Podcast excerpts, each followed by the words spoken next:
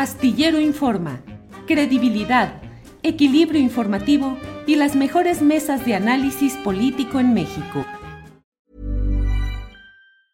Hey, it's Ryan Reynolds and I'm here with Keith, co-star of my upcoming film If, only in theaters May 17th. Do you want to tell people the big news? All right, I'll do it. Sign up now and you'll get unlimited for $15 a month in six months of Paramount Plus Essential Plan on us. Mintmobile.com slash switch. Upfront payment of $45 equivalent to $15 per month. Unlimited over 40 gigabytes per month. Face lower speeds. Videos at 480p. Active Mint customers by 531.24 get six months of Paramount Plus Essential Plan. Auto renews after six months. Offer ends May 31st, 2024. Separate Paramount Plus registration required. Terms and conditions apply if rated PG. Hi, I'm Daniel, founder of Pretty Litter. Cats and cat owners deserve better than any old-fashioned litter. That's why I teamed up with scientists and veterinarians to create Pretty Litter. Its innovative crystal formula has superior odor control and weighs up to 80% less than clay litter. Pretty Litter even monitors health by changing colors to help detect early signs of potential illness. It's the world's smartest kitty litter. Go to prettylitter.com and use code ACAST for 20% off your first order and a free cat toy. Terms and conditions apply. See site for details. Horacio Franco, buenas tardes. Hola, hola, queridos todos. Hola, Julio, hola, Ana Francis, hola, Pollecito. ¿Cómo están todos? Hola, público querido, ¿cómo están? Eso, muy bien. Ana Francis, ya estamos aquí en la mesa del más allá. Hola, chicos. Oigan, y Fernando Rivera Calderón, como que viene bien darks, ¿no? Es- sí, anda, anda darqueto, anda darqueto el vato. ¿Qué onda, Rivera Calderón? Aquí estoy, amigos, en la oscuridad de mi alma, pero ahorita me voy a salir y voy a volver a entrar desde mi celular porque creo que mi computadora, eh, pues, su cámara ha fenecido. Así que denme unos instantes y regreso. Está, hay un programa, sí, claro, Fernando, hay en Radio Universidad de Guadalajara un programa cuyo título me encanta. Se llama eh, en un Estoy en un rincón de la cabina. Este, así está ahorita Fernando Rivera Calderón, está ahí en un rincón de la oscuridad o quién sabe dónde esté ahorita, pero bueno. Horacio Franco, ¿y esos audífonos qué? Muy modernos. Pues es que me los pongo porque si, si me los quito con el teléfono no, te- no los oigo. En el teléfono el volumen de StreamYard está de veras muy mal y entonces se oye nada más como si musitaran. Entonces des- por eso me los pongo. Yo pensaba, Ana Francis, que ya se iba a poner así al estilo de los... uh, ¡Jacobo! Jacobo, Jacobo Horacio Franco. Es para decir sí, Lupita. Sí, Lupita, sí. Sí, Ya, llegó, Pa- Lupita. ya llegó Paula, ya llegó Paula. Paula, ¿Te acuerdas de todo Ah, eso? ¿Cómo no? Pues. Horacio, platícanos, ya dinos la verdad, con audífonos o sin audífonos. ¿A qué país te hubiera gustado ser embajador? A ninguno. Yo ¿Por sé- qué?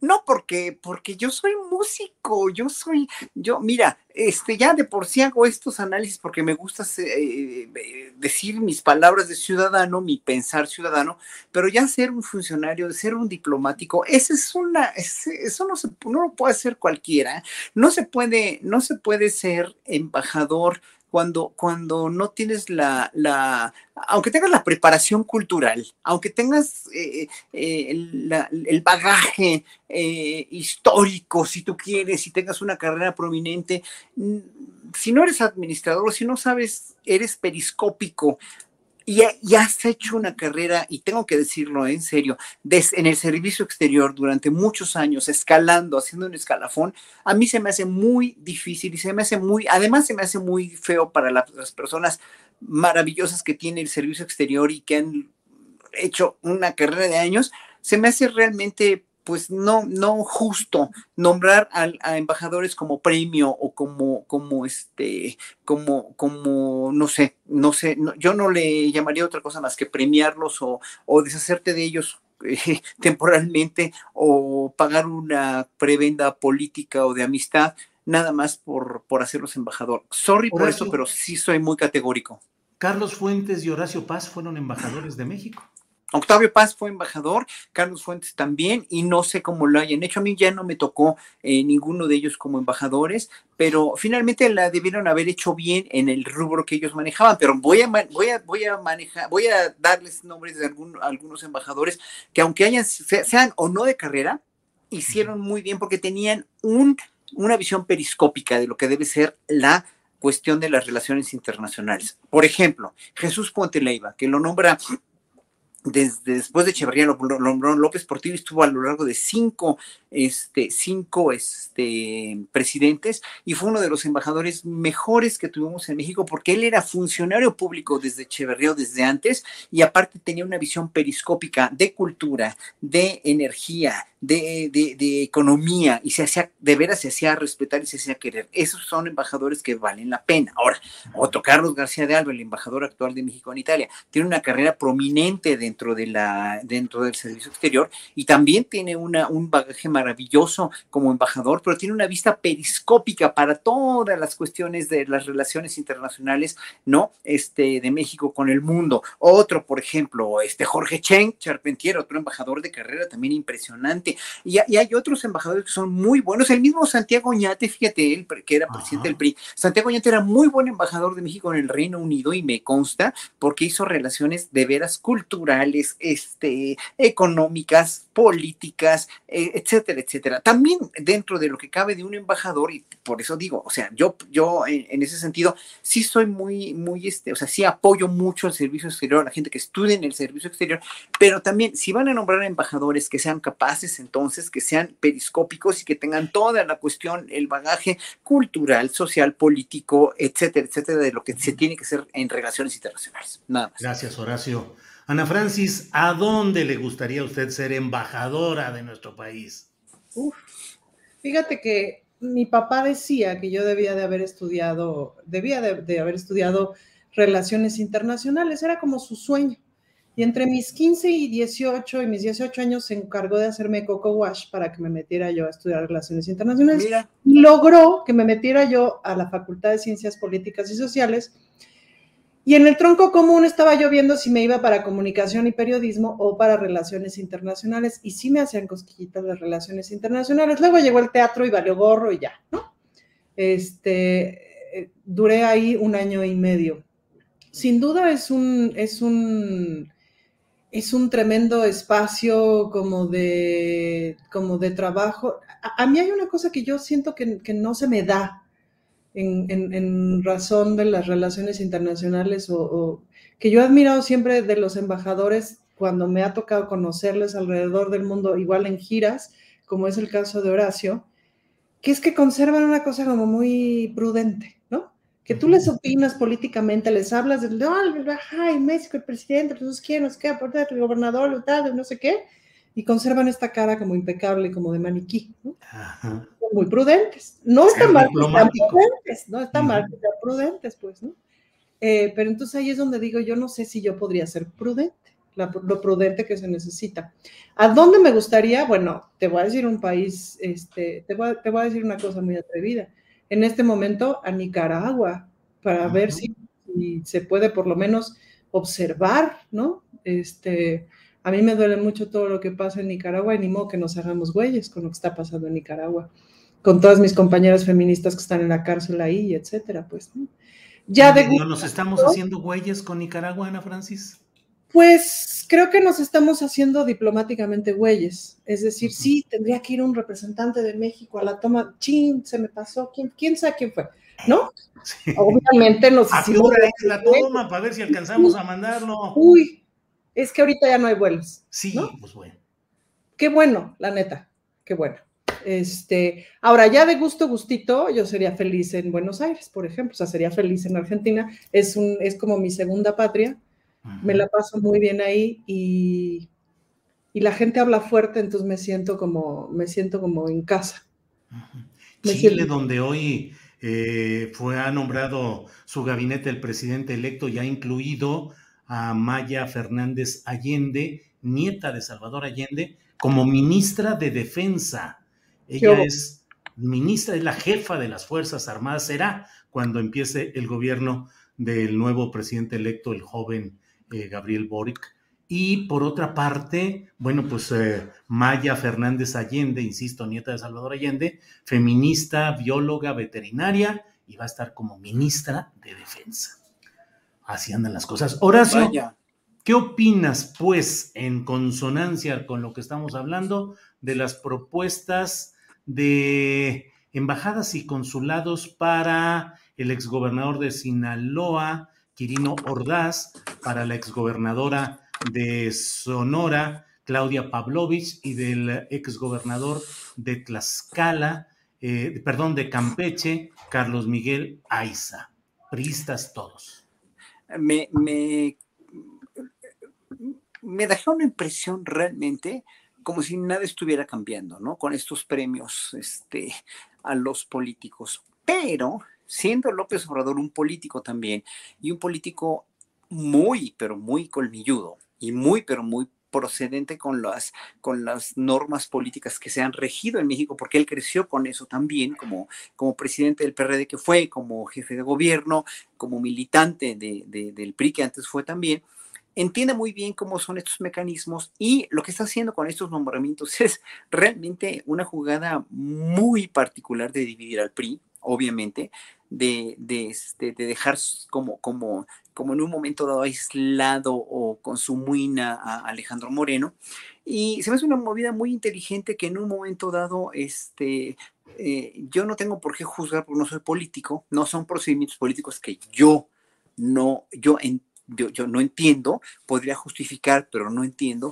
Y en un momento dado eh, podríamos decir que, ¿por qué lo hizo? No sé, no estoy de acuerdo. No estoy de acuerdo, no me parece. O sea, me parece que en el servicio exterior puede haber gente muy, muy, muy capaz, ¿no? Digo, dijéramos, como ya decía yo estos nombres, o Jonathan Chait, que es un cónsul, el cónsul de México en Miami, que podría ya ser embajador en cualquier país del mundo, ¿no? Pero bueno, obviamente, pues él sabrá, ¿no? Yo en ese sentido no me meto, pero no estoy de acuerdo. Y no, no, este, ahora sí que, que, que pues si van a ser buenos embajadores, y si van a hacer un trabajo bueno, y si la, la, la señora Pablo va a ser una buena cónsul este, eh, allá y no va a ser lo que hizo este otro exgobernador de Veracruz, Fidel Herrera, no, eh, no se va a quemar tanto como, como quemó además Fidel Herrera la imagen de México en el exterior, pues adelante, ¿no? Nada más es lo único que, que puedo decir. Gracias. Bueno, auténticamente desde el más allá visual, cuando menos está nuestro embajador de aquel lado, Fernando Rivera Calderón. Fernando, buenas tardes. Amigos, ahora sí yo estoy en el lado oscuro, en el más allá verdaderamente. Eh, acaba de colapsar no solo mi computadora, sino mi alma. ¡Órale! no, no, no. ¿Y qué pasó con el teléfono? Ustedes saben que, yo suelo ser negativo, pero siempre salgo positivo en las pruebas COVID. Así que, este, pues, me da mucho gusto saludarlos y, ponme en contexto, Julio, porque me perdí de, todo el arranque de esta conversación. Estamos en el momento de, de los sueños diplomáticos. Así es que le pregunto al señor Rivera Calderón, ¿dónde le gustaría ser embajador? ¿En qué país o cónsul en dónde?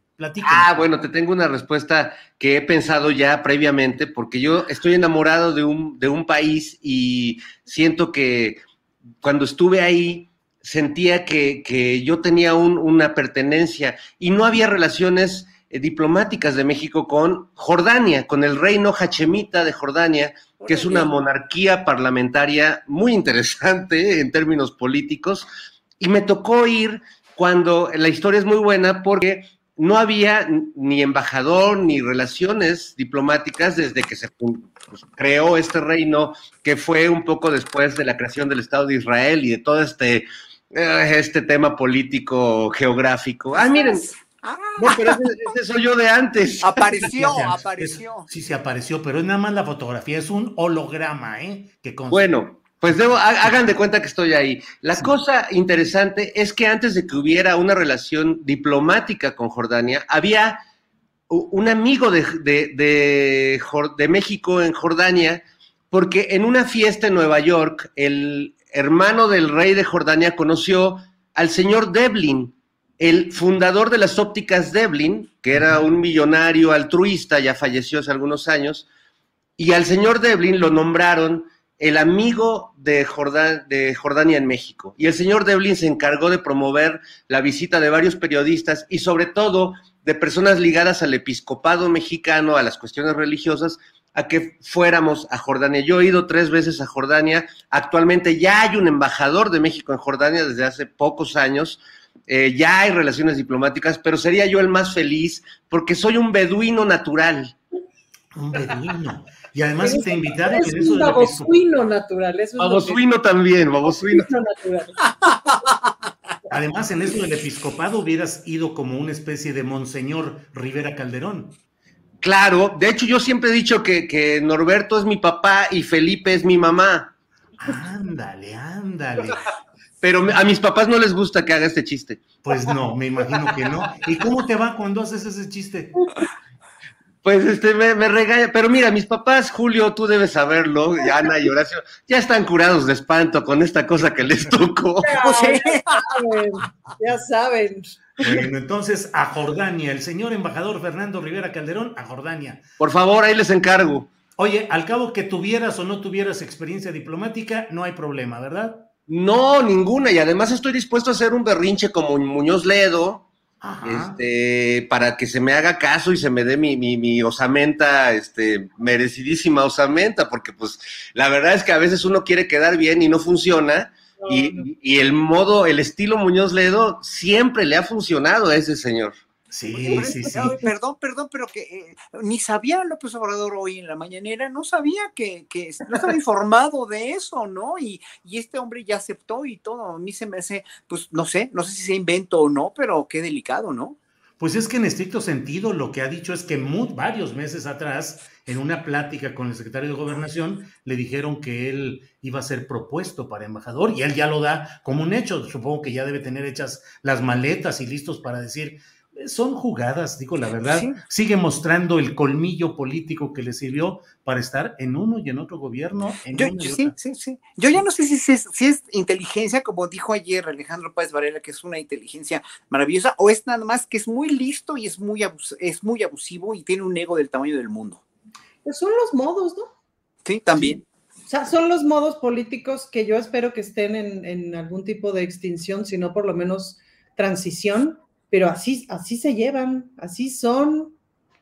Sí, sí, sí, porque además le ha funcionado. Recordemos que él en el 2000 eh, aparentó que iba a ser candidato presidencial, declinó a favor de Vicente Fox y luego recibió una embajada dorada que tranquilamente viajaba en avión del, de la Secretaría de Relaciones Exteriores o de la Presidencia de la República. Y bueno, pues así le ha funcionado. Porque él conoce muy bien cómo funciona el sistema político mexicano a base de presiones, de arreglos, uh -huh. eh, la finta de que me voy a ir con Movimiento Ciudadano, ya no quiero nada que ver y criticar a la 4T y a López Obrador para que haya un arreglo. Y entonces ahora dice, pues ya no, fíjense que siempre sí es bueno el gobierno de López Obrador, tiene sus perfiles adecuados. Y si ahorita le dicen que no, va a decir, he ahí la traición y la muestra de cómo se abandonan los principios de la política revolucionaria sí. mexicana y ahora sí iré con Movimiento Ciudadano. Bueno, pues son dos modos, como dices Ana Francis. Pero es chantaje, puro chantaje, ¿no? Oh, sí. es, como un, es como un poliamor muy mentiroso. Poliamor muy mentiroso. Muy pues, mentiroso, ¿no? Es ah. como la promesa de la monogamia cuando en realidad andas con ocho, haces un cagadero por todos lados y al final resulta que no, si yo aquí estaba. Poliamor diplomático no y político. Sí. No me fui, aquí estaba, aquí está. Lo que pasa es que yo soy fiel a mis principios que van cambiando, pero mis principios son... Oye, oye, oye, Ana Francisco, ¿No? eso no, es poli... sí, no se llama poliamor, es poliamorfo. Poliamorfo. Eso se llama, frega... eso se llama fregadera, Horacio, pero se llama de otra forma que, no me, que ya no me da, no me da así el, para decir. Ahora, lo que a mí me parece sorprendente es que hay dos tipos de inteligencias, eh, por lo menos en, en, en la política mexicana. Eh, la inteligencia de aquel que, que, se parece más a la astucia más que a la inteligencia, uh -huh. es de siempre caer parado como, como gato, de siempre tener un hueso, de moverte de partido a partido, sin, sin importar los principios que tengas. Esa gente se siente muy lista, a veces siento que se pasan de listos y el que se pasa de listos se acerca más al, al menso que al inteligente, pero bueno. Y la otra inteligencia es del que cuida una reputación, un prestigio, una honorabilidad, como me parece que le sucede a, a nuestro presidente o a algunas otras figuras que, que tienen algo que, que ya es un, un, producto muy escaso en estos tiempos que se llama cierta congruencia, ¿no? Ciertos principios. Yo creo más en la, en la segunda inteligencia, en la inteligencia del que eh, se mantiene firme en un modo de sentir, de pensar, de, en, en, de creer, Y este, esta inteligencia veleta, como diría Lucerito, pues me parece que es muy funcional en términos de, de, tu vida pragmática, pero te deja muy mal parado ante los demás. Pienso en Peña Nieto, pienso en Calderón, pienso en Muñoz Ledo, siempre se han logrado salir con la suya, pero no pueden salir a la calle porque les mentamos la madre. Entonces, este, eh, no sé, yo, yo, a, mí me gusta la inteligencia de los que pueden salir a la calle y saludar a todos y sentirse muy a gusto en ese plano, ¿no?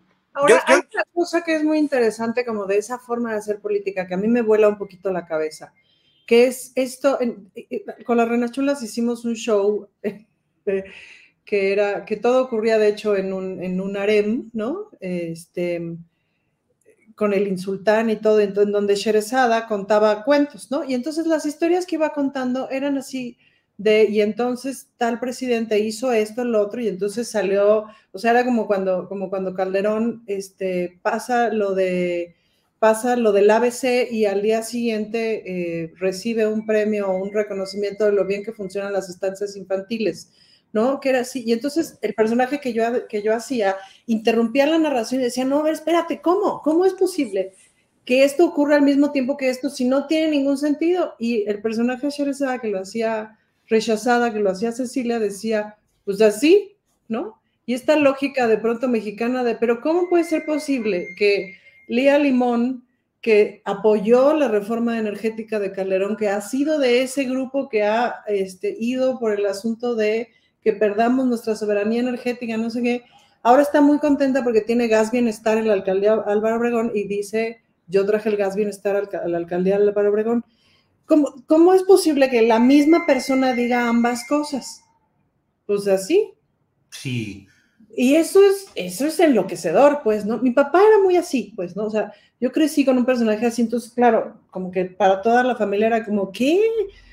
Eh, porque al mismo tiempo que dice con mucha veracidad algo, acciona de manera absolutamente distinta y vuelve a decir con la misma veracidad lo contrario. te lo afirma como Muñoz Ledo, te lo afirma como si fueran parte de una línea narrativa lógica. Es enloquecedor. Claro. Fernando Rivera Calderón, cinismo, hipocresía, teatralidad en la política mexicana, en la política en general. Sí, totalmente, pero ya, ya se vuelve inconsciente, ¿no? Yo recuerdo eh, uno de los últimos, si no es que el último texto que publicó Carlos Monsiváis, de que el eh, habitual engaño que nos hacían los políticos eh, de tratar de vendernos este gato por liebre y de dorarnos la píldora, etcétera, se transformó, evolucionó en un profundo autoengaño político. Entonces, lo, más grueso de ahora es que los políticos no sienten que mienten como los viejos políticos, que tenían muy claro esta doble, esta doble personalidad. Eh, los políticos de ahora se la creen. O sea, por poner un ejemplo, Samuel García cree que es un gran estadista, Luis Donaldo Colosio Jr. cree que es candidato a la presidencia, es decir, se creen sus propias mentiras y eso ya es, es una cosa ya no para Freud, para Lacan, para Jung, para, para nuevos este, niveles de la, de la psicología, porque ya es una torcedura psicológica un poco este, retroecanosa. Retroecanosa, pues vaya. Ana Francis, Horacio nos trae ahorita con qué entra y no entra. A mí se me hace que anda medio escondiéndose o qué sucederá con el maestro Horacio? En realidad, en realidad soy yo, Julio, que siempre quise ser solista, pero contigo. Ah, eso, Fernando, discúlpanos, discúlpanos, Horacio también. Ahorita ya vamos a hacer eh, un concierto para solistas. Muy bien. Eh, Horacio, ¿sigues ahí? No. Sí está, mira, pero tiene también en la oscuridad.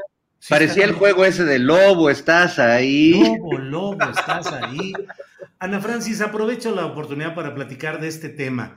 Claudia Pavlovich, eh, emisora de recomendaciones para eh, personajes relacionados, socios de la guardería ABC, eh, responsable, al menos en un proceso judicial señalada, el de la operación Zafiro, de triangulaciones de recursos del propio gobierno de Sonora para financiar campañas priistas en varios estados, señalada por el propio candidato de Morena, eh, Alfonso Durazo, pues de actos de corrupción y de que le dejaba un Estado en bancarrota y premiada ahora para enfilarla hacia el consulado de Barcelona, donde como ya se ha dicho aquí, pues, ¿qué nos han hecho lo de la comunidad eh, de Cataluña? Que les hemos enviado a Fidel Herrera y ahora pretendemos enviar a Claudia Pavlovich. Caramba, pues de difícil lectura. Hay una parte que tiene que ver con, o sea, mira, a mí me caían muy mal los priistas hasta que conocí a los panistas. Em, entonces, yo no, y, y, viene la reforma energética, pues, ¿no? Y ahí hay como acuerdos pendientes por hacer para que la reforma energética avance, porque además, híjole, sí es crucial que la reforma energética avance. Y para eso sabemos, se sabe que no, que no vamos a contar con los panistas, pues, ¿no? Pero sí podríamos contar con los otros grupos parlamentarios. Entonces, eh, claramente está habiendo acercamientos por parte del grupo parlamentario de Morena, del gobierno federal, etcétera, hacia los grupos de priistas. Ahora, en mi experiencia cotidiana del Congreso de la Ciudad de México, pues sí te puedo decir que hay de priistas a priistas, es decir, hay unos con los que se trabaja rete a gusto este, y otros con los que a saber, ¿no? Que tú dices, ay, nanita, viene del grupo de Gutiérrez de la Torre, qué susto, ¿no? Em, hasta que conoces a los panistas, Julio. Y entonces todo aquello que pensabas que era accionar políticamente de forma deshonesta toma otras dimensiones. Por un lado. Por otro lado, me pregunto, la verdad ahí sí me falta callo de lectura, me pregunto, ¿es premio o es axepayá? Eh, me pregunto, ¿es premio o es aléjate tantito?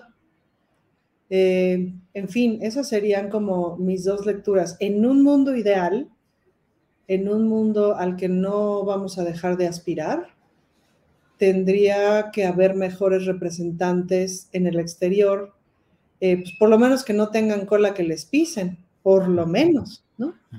Eh, yo no dudaría de las capacidades políticas de la Pavlovich y no dudaría de que el trabajo lo pudiera hacer bien, fíjate. Pero de su cola que le pisen, pues caramba, sí tendríamos que aspirar a no tener a esos personajes. ¿El país está ahí? No creo todavía. Sigo creyendo que estamos en el camino de estar ahí, sí. Ahora, ahí sí te hablo como de, pues, otras lecturas políticas ¿Qué puedo hacer ahora? ¿Se justifica? No, no se justifica. Eh, ¿Se necesita la reforma eléctrica? Sí, sí se necesita. Gracias, Ana Francis. Horacio Franco, que reaparece en escena. Bueno, no, sí, ya, ya ahí está. Estoy, ya estoy, ya estoy. Sí, sí. Eh, estábamos, eh, Horacio, bueno, estábamos ya terminando este terreno de lo diplomático y te pregunto cómo ves esta visita de la secretaria de Energía de Estados Unidos y lo que hoy ha dicho el propio presidente de la República en una respuesta en la cual detalla lo que platicó y lo que habló con la secretaria de Energía y cómo le fue platicando la corrupción imperante en México durante tanto tiempo y en tantos negocios. Y le dijo, entonces ya Adriana Buentello seguramente nos tiene el segmento del video y el audio correspondientes, va a decir que ya le quemé la nota, pero dice, entonces, ahí andan buscando protección, ¿no? Lo vamos a acusar porque va a expropiar, nos vamos a quedar sin luz, va a haber apagones. Así es en Venezuela, son ideas comunistas, lo dice eh, en parodia el propio presidente. Dice, cuando les debería dar vergüenza, son unos reverendos ladrones que no entienden que ya son otros tiempos y que antes ni siquiera perdían su respetabilidad. ¿Qué opinas de este, de todo este episodio, Horacio? Pues que obviamente todos pensamos, todos los ciudadanos sensatos y sensibles, porque había que agregar algo también de lo que decía Fernando, que los políticos eh, inteligentes son otros, pero también yo creo que aquí es una suma de inteligencia con sensibilidad y sentido común. Entonces, que López Obrador la tiene, obviamente, y por eso está gobernando como está gobernando, ¿no? Inteligencia, sensibilidad y sentido común. Pero lo que importa es la lana. O sea, lo que, lo que la gente, lo que a los empresarios y a los políticos que, que, son mantenidos por los empresarios, porque, ojo, López Obrador no es un político que lo vayan a mantener los empresarios, no, no, no es un político de, de la corte de, la, de, los, de, los, este, de los presidentes que son mantenidos y, y corrompidos siempre por las, las, las huestes de la lana, ¿no? Finalmente, eso lo sabemos y confiamos en eso, pero obviamente, pues la mayoría de los políticos norteamericanos y de otras partes del mundo así son, ¿no? Obviamente si son los políticos de derecha o también de izquierda, ¿eh? no, no digo que no, pero eh, yo creo que él lo dijo muy bien, él si, habló con ella, con la Secretaría de Energía de Estados Unidos de estas cuestiones, obviamente si es sensible esta mujer, que creo que lo, lo puede ser por toda su trayectoria que tiene, ¿no? Tiene una gran trayectoria política además, y, y, bueno, o sea, ella podrá abrir los oídos ante López Obrador y ante todo lo que pasa, que sabemos que es la realidad, que sabemos que el saqueo está tremendo, que sabemos que las grandes empresas corporativas internacionales son las que tienen la sartén por el mango en todo, ¿no? En gobiernos, en pueblos, en todo, en todo, en todo. Eh, ¿no? Las transnacionales, pero bueno, ahí va a ser una cuestión de convencer al, al, a, los, a, los que haya que convencer en Estados Unidos de que esto es por bien de todos. Además, no están con la reforma energética, no están quitándole nada a los empresarios que están aquí ya haciendo sus grandes negocios, ¿no? O sea, ese es el problema, es que ellos lo ven como un despojo, pero despojo a qué? No, es como lo mismo de los impuestos que tienen que pagar las grandes compañías aquí, no los están despojando de nada, no van a, o sea, si venden Banamex, no los, no van a despojar a, a, a, a Banamex o a quien compre Banamex de algo que, que, que tuvieron o que finalmente tienen que tener porque no le están robando nada el gobierno, están exigiendo que paguen lo que tienen que pagar. Lo mismo con la reforma energética, la reforma eléctrica y la cuestión del litio, además, que se tiene que hacer mm, como, como como muy bien le dijo este eh, eh, Amir Ibrahim hoy al, presidente, un instituto de litio para que de veras haya una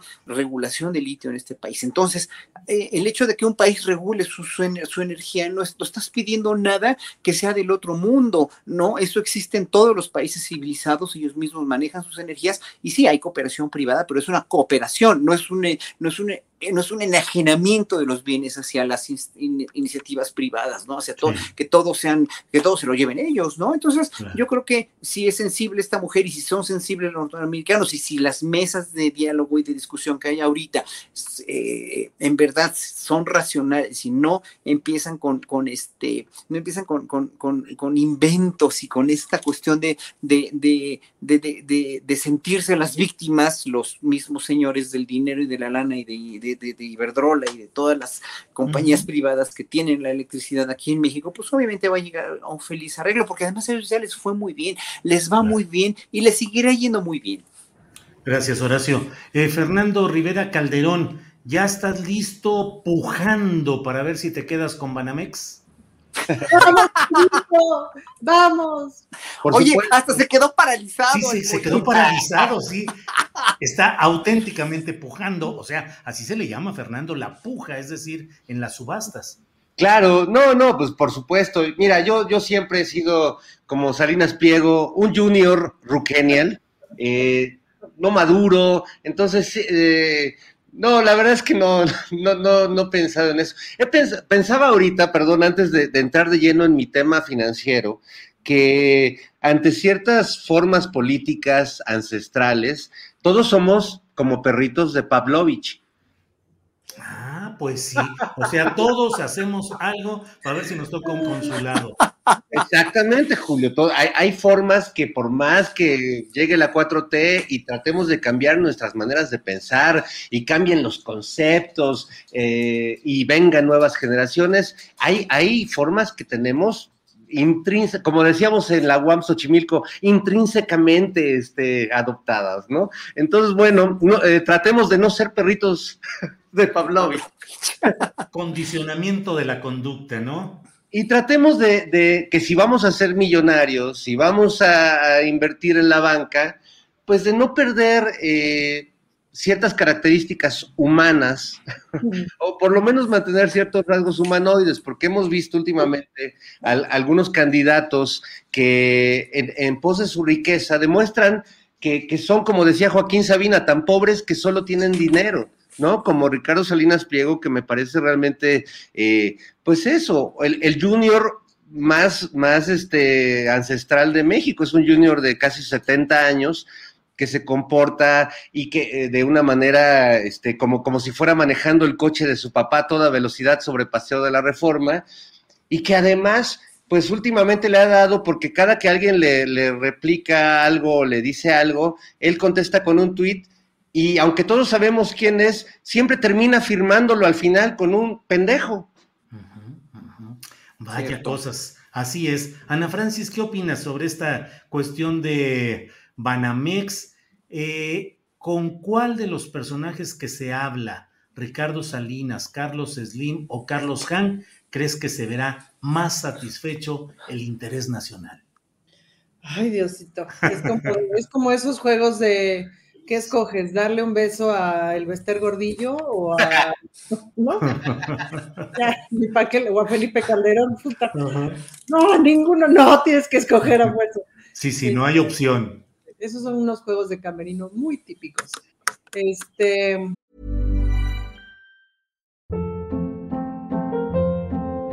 Hold up. What was that? Boring. No flavor. That was as bad as those leftovers you ate all week. Kiki Palmer here, and it's time to say hello to something fresh and guilt-free. Hello Fresh. Jazz up dinner with pecan-crusted chicken or garlic butter shrimp scampi. Now that's music to my mouth. Hello Fresh. Let's get this dinner party started. Discover all the delicious possibilities at hellofresh.com.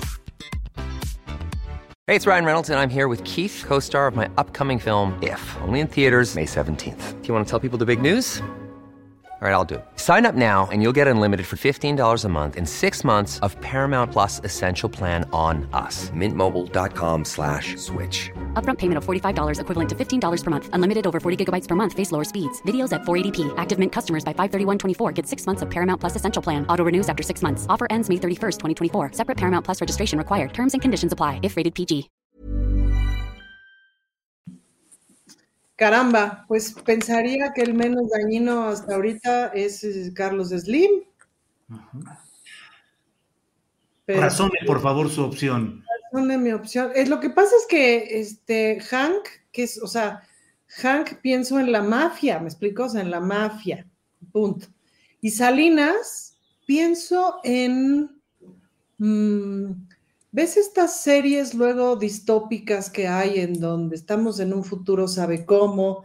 Y entonces hay una especie como de señor feudal que ya explotó el terreno, que ya explotó a la gente, que ya no, y entonces además tiene a las mujeres ahí puestas en un determinado salón donde les está extrayendo la leche para alimentar a la gente y a las que ya no dan leche les está extrayendo las uñas para hacer qué sé yo, y a las que ya no tienen uñas, ¿me explico? Y entonces hasta que la gente no está en sus huesitos, entonces agarra y pica los huesitos y los vende de, ¿no? Para mí ese es eh, todo el complejo de Electra, pues, ¿no? O sea, venderle a la gente más pobre las cosas que necesita de la forma más cara, me parece que hay un lugar en el infierno para, para quien hace eso.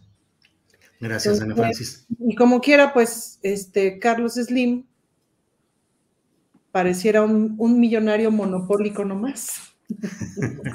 bueno, Horacio Franco, enfrentado al mismo dilema a estos juegos de camerino, dice Ana Francis Moore, de cuál sería el multimillonario menos perjudicial para el interés nacional, Carlos Slim, Carlos Han o Ricardo Salinas Pliego quedándose con Banamex. Yo veo a Slim igual como una solución, pero ya no sé si haya dicho que no o sí.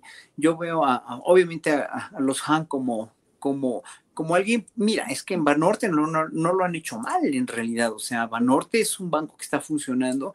Mira, ahora sí que el que sea el mejor postor, que por favor ya haga algo bien por un banco, ¿no? Y, que, ponga tasas de interés más bajas para que no sean tan leoninos los, este, contratos hacia los ciudadanos y que empecemos a confiar en nuestros bancos como alguien que si vamos a pedir un crédito y lo vamos a pagar, obviamente, que sean eh, intereses este, mucho, más, mucho más reales de lo que podemos pagar, ¿no? O sea, otra vez lo mismo, ¿no? Es que siempre gobierne quien gobierna o esté en, los bancos, no estén en los, eh, quien esté en la iniciativa privada, siempre es, ah, en este país se va a convertir en el lujo de la miseria para ellos, ¿no? O sea, porque aquí la gente pagamos los intereses sin chistar y sin protestar, ¿no? No, no podemos de otra manera, porque si no nos quitan los créditos, este, y, hacen lo que se les da la gana, ¿no? ¿Por qué? Porque no tienen esos privilegios en sus países. O sea, BBVA en España no tiene esos intereses tan, tan, tan voraces como nos cobran a nosotros, ¿no? Y, tampoco en Estados Unidos. Obviamente, aquí, pues. Nos encajan el colmillo de una manera terrible. Lo importante sería que hubiera una, un, un, líder o un dueño de City o de, del, del, Banco Nacional de México, ahora que se, ojalá que se llame Banco Nacional de México, porque el nombre es muy bonito, Banco Nacional de México, Banamex, que sea un banco competitivo donde finalmente lo que hagan es socializar precisamente de una manera mejor y mucho más inteligente y más sensible, otra vez, sensibilidad a que este, eh, eh, eh, bajen los intereses, bajen todos sus intereses corporativos tan fuertes que tienen y nos dejen de ver la cara de sus imbéciles, ¿no? Porque eso es la, la mayoría de los bancos cuando vas a solicitar un crédito, pues es lo que hacen, ¿no? Sí. Nada más. Gracias, Horacio. Doctor en Economía, Rivera Calderón, disculpe usted que estemos hoy metidos en estos temas, pero incluso en la columna de la jornada yo he escrito hoy diciendo que hoy, a pesar de que todo pareciera los tambores de guerra rumbo al 2024 en el terreno político, hoy está muy centrado todo en lo económico, ahorita son puras cosas de economía. Entonces recurro a su sabiduría, doctor Rivera Calderón, para preguntarle cómo ve esto de los autos chocolate que van a ser ya autorizadas su regularización en México, pagando 2.500 pesotes en vehículos que ya estén en territorio nacional y que tengan eh, unos cinco años, creo, de antigüedad. O sea, cinco años atrás eh, pueden entrar con 2.500, quedan ya regularizados. Más que lo económico, para que no nos abrume usted con su sapiencia, lo que le pregunto es, ¿qué onda con de pronto, eh, pues esta idea de los autos chocolate y de una economía chocolate o qué andaremos haciendo, Fernando? Pues como decía el clásico, mi Julio, toma chocolate y paga por tu coche. Oye, es muy baboso. No sé si te fijas, Julio, que como no se le ve la cara, entonces se libera. Se aprovecha, sí, sí. Exactamente. Sí, está desatado, sí, sí. Adelante, doctor Rivera, por favor. Es muy liberador esto de no, no mirarse al espejo. Pero bueno, sí, mira, yo creo que esto es un poco como lo que ha pasado también en estas casetas donde ya ponen los ponchallantas. Es un pragmatismo ya radical, rampante, eh, brutal porque no se puede ir contra la realidad. Eh, entonces hay, hay, prácticas, hay nuestros usos y costumbres contemporáneos eh, eh, implican cosas que pues no se apegan realmente ni a lo legal ni a lo correcto éticamente, pero alguien tiene que poner un cierto orden en ese caos. Y me parece que este asunto pues es eh, es la, menos peor manera de resolver un mal imposible de, evitar. Es como el tema de, las adicciones, ¿no? Que tanto han subido ahora. Vi que le preguntaban al presidente y le aventó la bolita a Jesús Ramírez y que hablaba de, todo tipo de adicciones y, me sorprendió el tema de que ahora el cristal se consume entre los campesinos y de que los videojuegos han sido incluidos en las campañas contra las adicciones, cosa que me parece muy sensata, eh, porque vaya que, lo son. Pero bueno, un poco eso. Creo que es un, intento pragmático, radical, de encarar una realidad que no, no entiende razones, ni sabe de nuevos conceptos, ni nada. Ahora, yo nada más como, como nota a pie de página, quiero decirte que cuando yo empecé muy chavito a trabajar en el periódico El Nacional, eh, en ese viejo periódico que, había que comprarlo temprano porque se acaba. Este, bueno, eso decía la publicidad, y que era un periódico del Estado.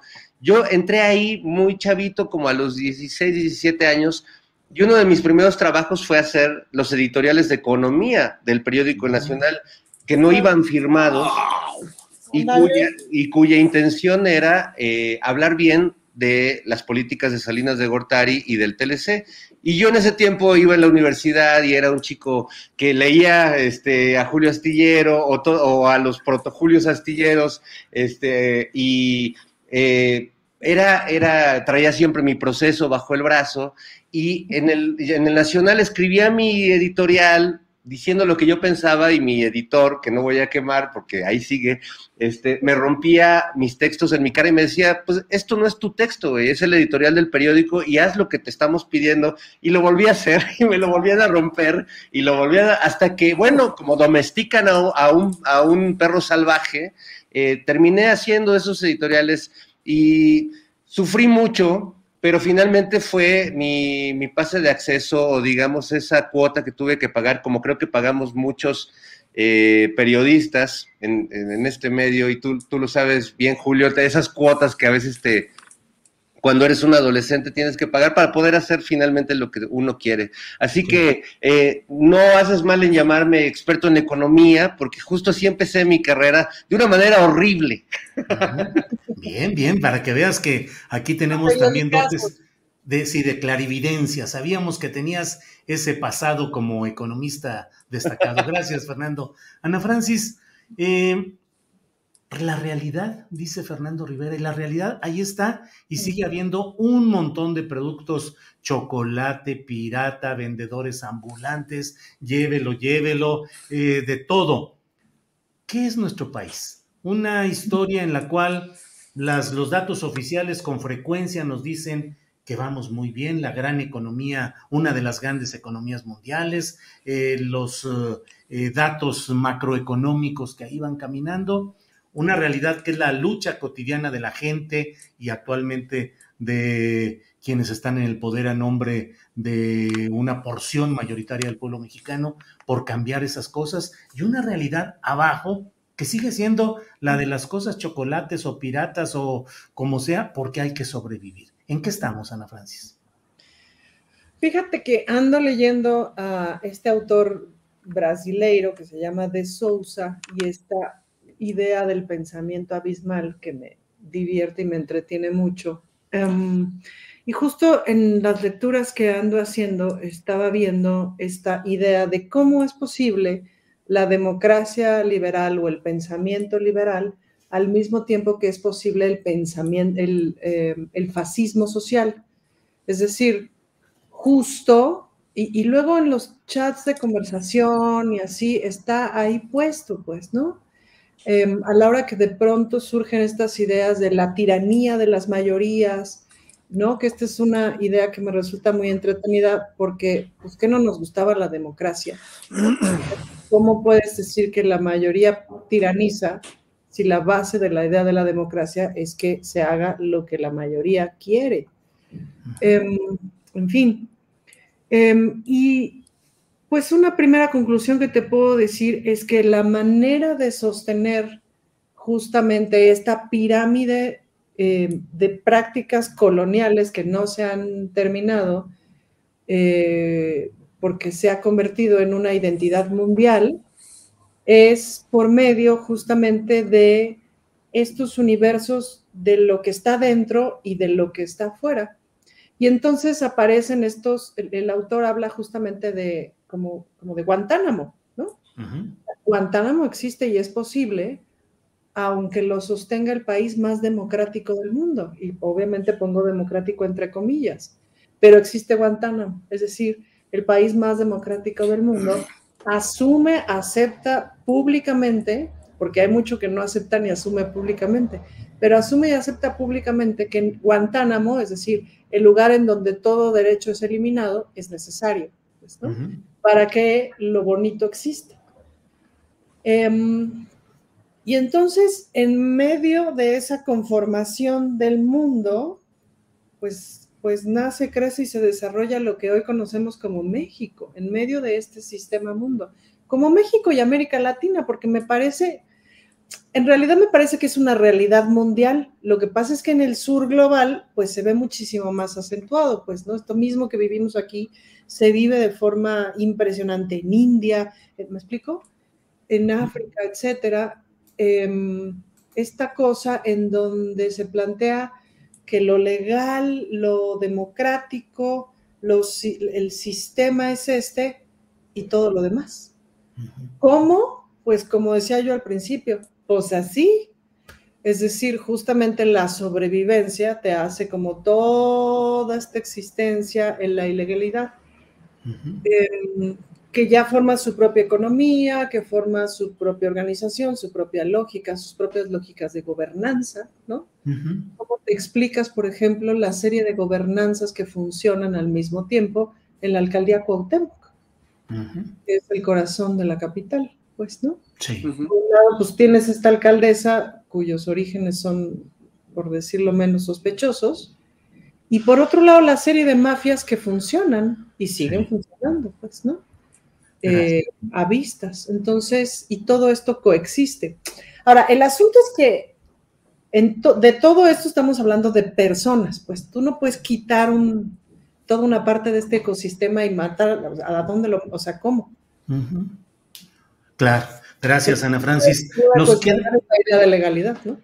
Gracias. Nos quedan ya cinco minutitos más o menos para despedir la transmisión en el canal 22, pero seguimos nosotros en nuestra sección de, en nuestro canal de YouTube. Así es que yo creo que nos quedan dos, tres minutitos a Horacio y otros dos, tres para Fernando y luego seguimos nosotros. Horacio, eh, la mafia del poder sigue finalmente dominando, la mafia de la realidad cotidiana, insisto, de lo pirata, de lo eh, chocolate, de lo que se tiene que hacer para sobrevivir y finalmente el tiempo pasa ¿Caminamos o no caminamos hacia adelante, Horacio? Mire, con esta pregunta le voy a responder a un tal Giovanni Hernández del chat que dice que, que invites a expertos en contra de la reforma porque estos tres son paleros, además de que no saben ni la diferencia entre kilowatt y kilowatt hora y quieren opinar de energía. A ver, ahí, miren, le contesté, ya le contesté, ¿no? A este señor por el chat, pero a mí lo que, lo que, lo que tiene que entender este señor y muchos otros es que esta es una mesa de artistas, pues somos los tres artistas, somos, hay, aquí hay una legisladora y aquí hay un, también un conductor de programas que es este, que es Fernando, yo solamente soy artista y ciudadano, y que, y que nuestras opiniones, fíjense, curiosamente ponemos, por eso esta mesa realmente es muy apoyada por el público, ¿no? Porque tenemos una opinión ciudadana. ¿No? Y tenemos una opinión que va más allá. Obviamente tú puedes invitar a Valderas, que es un, este, un impresionante, creo que ya lo has invitado, Julio, ¿no? A, Valderas a tu programa y, a, al doctor Valderas, que es una eminencia, ¿no? Sí, no, no, no lo he tenido, pero sí sé de él, sí bueno, hay que, hay que invitarlo al, programa porque ha estado en muchos y es una gente que tiene muy clara la idea, muy bien este, fundamentada, porque es un experto en eso. Ahora, nosotros no somos expertos en energía, ni somos expertos en economía, ni somos expertos en nada, pero somos ciudadanos que reflejamos el, la, precisamente el sentir. Y oyendo hablar a Ana Francis de lo que decía, hacia dónde vamos o qué, eh, México es un conglomerado de muchas cosas. México es una, este, eh, es un, es un, es un, este, es un, es un un país con muchísimas caras, siempre lo ha sido y lo seguirá siendo. La cuestión es que ahorita, hoy por hoy, tenemos una salida, un, un, escape a todo este ostracismo maldito que parecía realmente que parecía una maldición de que nunca íbamos a salir adelante y que tenemos que echar ganas todos, tanto el gobierno que no lo tiene que hacer solo, sino lo tiene que hacer con nosotros y aunque haya fuerzas oscuras y fuerzas que están en contra, que seguirán este, poniéndole este, cuatros al presidente Agatel como esta cuestión de, de, que, de que ahora un juez ordena que se le investigue por, por este daños a casi de lesa humanidad, ¿no? Por el mal manejo de la pandemia, bla, bla, bla. O sea, siempre, siempre va, a haber gente que está muy ardida, que no quiere perder sus privilegios, pero eh, en realidad como país hacia dónde vamos, hacia dónde debemos ir, es hacia un desahogo de todos estos cambios que se están dando, porque sí, México es un país que tiene un Producto Interno Bruto eh, de tal y tal, etcétera, etcétera, que tiene estas características, pero que tiene que cambiar, porque si no cambiaba en este, en este sexenio, se iba a hundir realmente, y más con la pandemia. Entonces, ¿a dónde vamos? ¿A dónde tenemos que ir? ¿Qué tenemos que hacer? Tenemos que ser buenos ciudadanos nada más, ¿no? y ya, nada más. Gracias, Horacio. Fernando Rivera Calderón, le toca a usted dar por clausurada formalmente la ceremonia de esta mesa del más allá, con el llamado a la ciudadanía, con lo que usted quiera hacer, por favor, ya para despedir a nuestra audiencia del Canal 22, por favor. Bueno, pues nada, pues un llamado al, amor, a la empatía, a las caricias. Este, yo, yo no, no sé. con el Vaporrub? No, no, no, ya, ya he dejado el vapor. Pues básicamente porque ya se me acabó Julio. Ah. pronto, nos surtiremos nuevamente y seguiremos en la lucha. Eh, como, como decía el clásico, eh, hasta la victoria secret, compañero. Hasta la victoria. Bueno, Pues muy bien, Fernando. Muchas gracias. ¿Sigues en, eh, en la oscuridad? Sigo en la oscuridad, pero con buen ánimo, porque como decía el Monsi, tú sabes que un, un, pesimista en realidad es un optimista bien informado, y como yo me informo con Astillero Informa, pues bueno, ¿qué te puedo decir? Vean ustedes, ese es el cierre de Adeveras. Muy bien, Fernando, muy bien, muchas gracias. Abrazos. Este, abrazos, abrazos, abrazos, a todos ustedes. Ana Francis, eh, gracias y buenas tardes por, por esta ocasión. Muchas gracias, adiós. Gracias, gracias. Horacio Franco, gracias y buenas tardes. Muchas gracias a todos y buenas tardes. Nos faltó hablar de Cuadri, que se dio la nota también, híjole. veras, Cuadri sí. y el gobernador de Nuevo León, y bueno, nos faltó Sí. hablar de mucho, pero ya, ya, diluc- dilucidaremos la próxima vez. Es cierto, lo de Cuadri y lo de Nuevo León ahí con todo ese tema, pero bueno, ya tendremos oportunidad. Lo malo es que se juntan los temas y la próxima semana tendremos un atado. lavado con el planchado, Julio. Sí, sí, sí, se nos va juntando. Sí, Tenemos sí. que tener un cuadritón aquí en este programa un día de estos. ¿Un cuadritón? Ajá. Un, ma- Ah, un un maratón hablando de. Cuadri. Claro, no, ya no. No, no hay que darle importancia. no, Yo creo que a ese señor, mientras menos se le mencione y menos importante se le dé, mejor, porque es verdaderamente de lo más patético que ha tenido la historia de este país. Gracias, Horacio. Fernando Rivera, ahora sí, gracias, buenas tardes. Que estés muy bien, Fernando, con mucho aprecio. Muchas gracias, Julio, Ana, Horacio. Los quiero, abrazos. Despedimos esta transmisión para Canal 22. Agradecemos la hospitalidad de retransmitir este programa. Gracias, gracias. Y nosotros seguimos adelante en nuestro canal, así es que les propongo, Ana Francis, vamos a entrarle a lo de los postrecitos. ¿Qué tienes? Invitación, reflexión, lo que tú desees, por favor. Bueno, una reflexión que ayer hacía con algunos compañeros es que hay un sector, o sea, ves estas, estas empresas que se dedican a qué va a querer el, qué va a querer el votante, ¿no?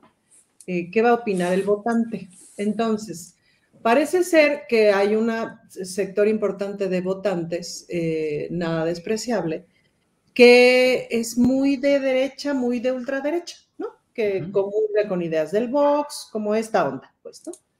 Entonces, personajes como Cuadri, como América Rangel, eh, un poquito como por consigna mercadológica, em, se acercan como temáticamente a esos espacios, ¿no? Y opinan en ese sentido en aras de conseguir seguidores que eventualmente se conviertan en votantes.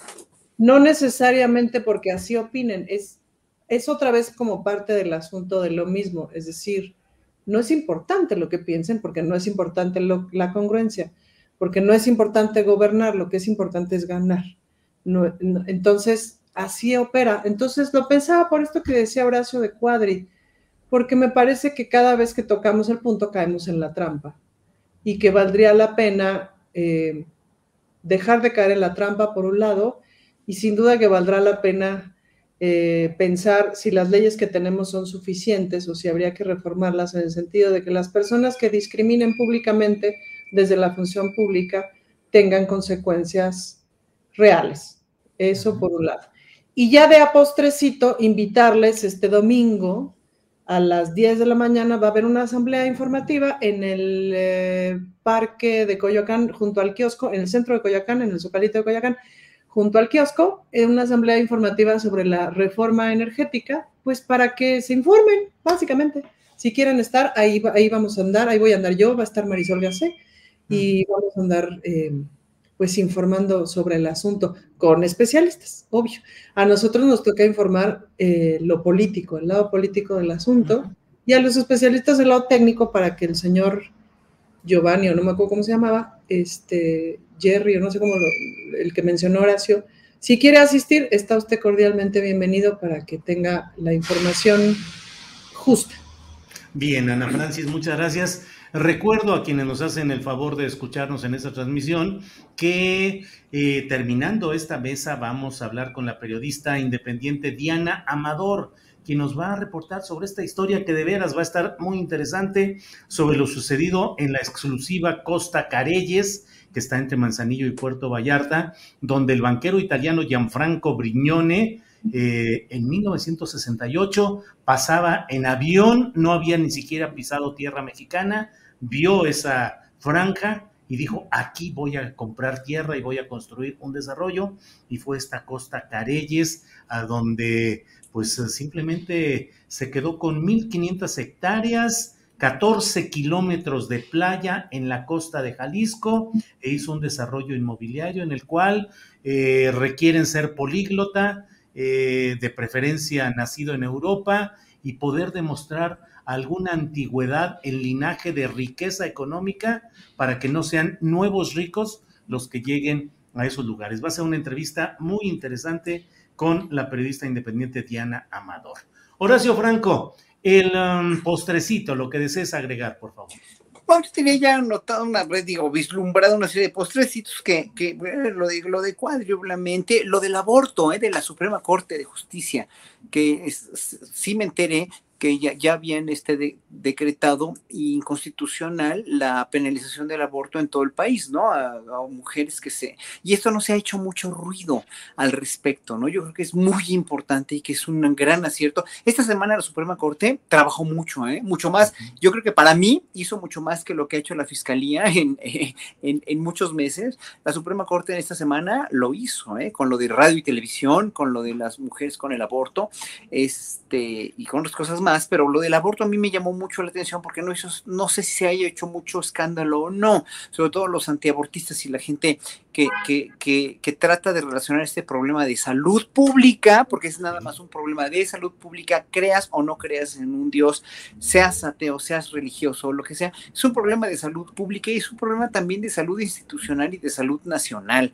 porque se tiene que, que en verdad, se tiene que desestigmatizar a las mujeres que deciden abortar y deciden decidir sobre su cuerpo, y yo creo que eh, era una precariedad legislativa realmente la que teníamos en México, habiendo tantos hoyos y habiendo tantos estados que se resistían ¿no? Y que se siguen resistiendo por la cuestión eh, moral. Pero esta no es ninguna cuestión moral. Entonces es una cuestión total y absolutamente de salud pública. Es como las drogas también en Estados Unidos. Es, a ellos se les hace una cuestión más bien moral porque es una cuestión de salud pública que tienen que atender, ¿no? A su gente. Y por eso está Estados Unidos y por eso está el crimen organizado en México como está. Y es lo mismo con el aborto. O sea, por eso están las mujeres como están, ya por fin se dio este paso enorme en la, en la, en la, Suprema Corte, yo creo que ha hecho una estupenda labor y qué bueno que ya no se, que, que, que no, que, que, se desestigmatice legalmente estas mujeres que deciden abortar, porque ¿por qué van a tener un hijo de un violador, por ejemplo? ¿No? Van a tener una chica de 14 años por un accidente que tuvo o por, porque no tuvo educación sexual suficiente y eso se tiene que hacer hincapié. Educación, educación educación, sexual a más no poder para los chavos, porque no van a dejar de tener relaciones sexuales los, los adolescentes, no lo van a dejar de hacer, pero sí pueden dejar de tener hijos, ¿no? hijos no deseados que van a ser ninguneados, que van a ser despreciados, que van a, que van a acabar pues muy mal, nadie lo quiere, o sea, se los van a dar a las abuelas para que los cuiden y los abuelos ya tienen que tener otra calidad de vida sin cuidar a los nietos, pues, ¿no? O sea, no, no son sus hijos, pero bueno, finalmente eso qué bueno. Quería yo hablar también de lo del bebé que no quiero que te desmoneticen, no sé si ya te hayan desmonetizado, pero bueno, yo hoy vamos no, qué bueno. invictos. Nada, no, no, no, no dije nada, pero bueno, eso sí es terrible, eso es terrible, eso es terrible. Y bueno, de, aquel pobre payaso llamado Cuadri, que en verdad cada vez me, me, me, cada vez me asombra menos, pero cada vez me, me hace pensar más en, en que pues es igual que lo que, lo que es, le hace honor a lo que dijo Einstein, ¿no? Que hay dos cosas infinitas, el cosmos y la estupidez humana, nada más. Es que no estaba seguro de la primera. Así es. Horacio, gracias. Fernando Rivera, desde el auténtico más allá, por favor, cierra esta mesa con el postrecito, con lo que desees agregar. Aquí estamos puestísimos, Fernando Rivera Calderón. Bueno, el postrecito tiene que ver con, con algo muy eh, bonito en medio de tanta desazón y, e infección. Eh, fíjese que hay un artista cubano que yo conocí hace muchos años eh, y que ya podría decir que es cubano-mexicano, porque durante muchos años se presentó en el espacio de Alejandro Aura en Coyoacán, mejor conocido como el Hijo del Cuervo, donde, por cierto, residen los, los restos de Alejandro Aura convertidos en ladrillo y en banqueta como él quería en sus poemas. Eh, pero bueno, en ese lugar se presentaba un artista llamado Virulo, que tocaba la guitarra y que hacía maravillas y genialidades con su prosa y que aunque muchos lo consideran miembro de la nueva trova cubana que ya se hizo vieja. Eh, él sigue realmente nuevo y sigue siendo un tipo genial, entrañable, con unas canciones, unos clásicos maravillosos como el colibrí, pero también nuevas canciones que hablan de la pandemia y de todo eso. Estuvo hace poco con nosotros en, en Operación Mamut, pero justo hoy y mañana se presenta en, en, un teatro en el sur de la ciudad, un cabaret que fue espacio de Salvador Novo y que se llama El Vicio. Este se va a presentar eh, y la verdad es que me atrevo a hacer el anuncio porque no puede venir frecuentemente a México, eh, ya tiene sus, sus, vacunas cubanas muy buenas, por cierto. Uh -huh. este, se le ve muy, muy saludable a, a, Don Virulo, pero la verdad es que es un artista entrañable, es un artista muy querido en México y yo sí les recomiendo que si tienen la oportunidad, pues vayan a verlo y si no tienen la oportunidad de verlo, que no se pierdan el, el placer de su música, que es muy divertida, sus canciones son increíbles él en México lo apadrinó un poco Chava Flores. Uh -huh. Y bueno, pues eh, creo que eh, eso habla mucho de, de, este artista del que les estoy hablando. Muy bien, Fernando, gracias. Eh, recuerdo a quienes nos escuchan que enseguida tendremos esta entrevista con Diana Amador sobre Costa Careyes en Jalisco, una historia muy interesante. Ana Francis, muchas gracias y buenas tardes. Muchísimas gracias, buenas tardes, los quiero mucho y Pollito, Nada más decirte que me dieron muchas ganas, así como de pasarte un peinecito, acomodarte los lentes, hacerte así en la barbita, aprovechando que estabas quietecito. Pero el, el, el, para la próxima. el pollecito, el pollecito quietecito. Así es. Horacio, gracias y buenas tardes. Gracias, buenas tardes a todos. Fernando Rivera Calderón, gracias y buenas tardes. Un gustazo como siempre, los quiero, abrazos. Bye. Que estén bien. Ever catch yourself eating the same flavorless dinner three days in a row? Dreaming of something better? Well, HelloFresh is your guilt-free dream come true, baby. It's me, Kiki Palmer. Let's wake up those taste buds with hot, juicy pecan-crusted chicken or garlic butter shrimp scampi. Mm. Hello Fresh. Stop dreaming of all the delicious possibilities and dig in at HelloFresh.com. Let's get this dinner party started. En Sherwin Williams somos tu compa, tu pana, tu socio, pero sobre todo somos tu aliado, con más de 6.000 representantes para atenderte en tu idioma y beneficios para contratistas que encontrarás en aliadopro.com. En Sherwin Williams somos el aliado del PRO. Para que te enteres del próximo noticiero, suscríbete y dale follow en Apple, Spotify, Amazon Music, Google o donde sea que escuches podcast te invitamos a visitar nuestra página julioastillero.com.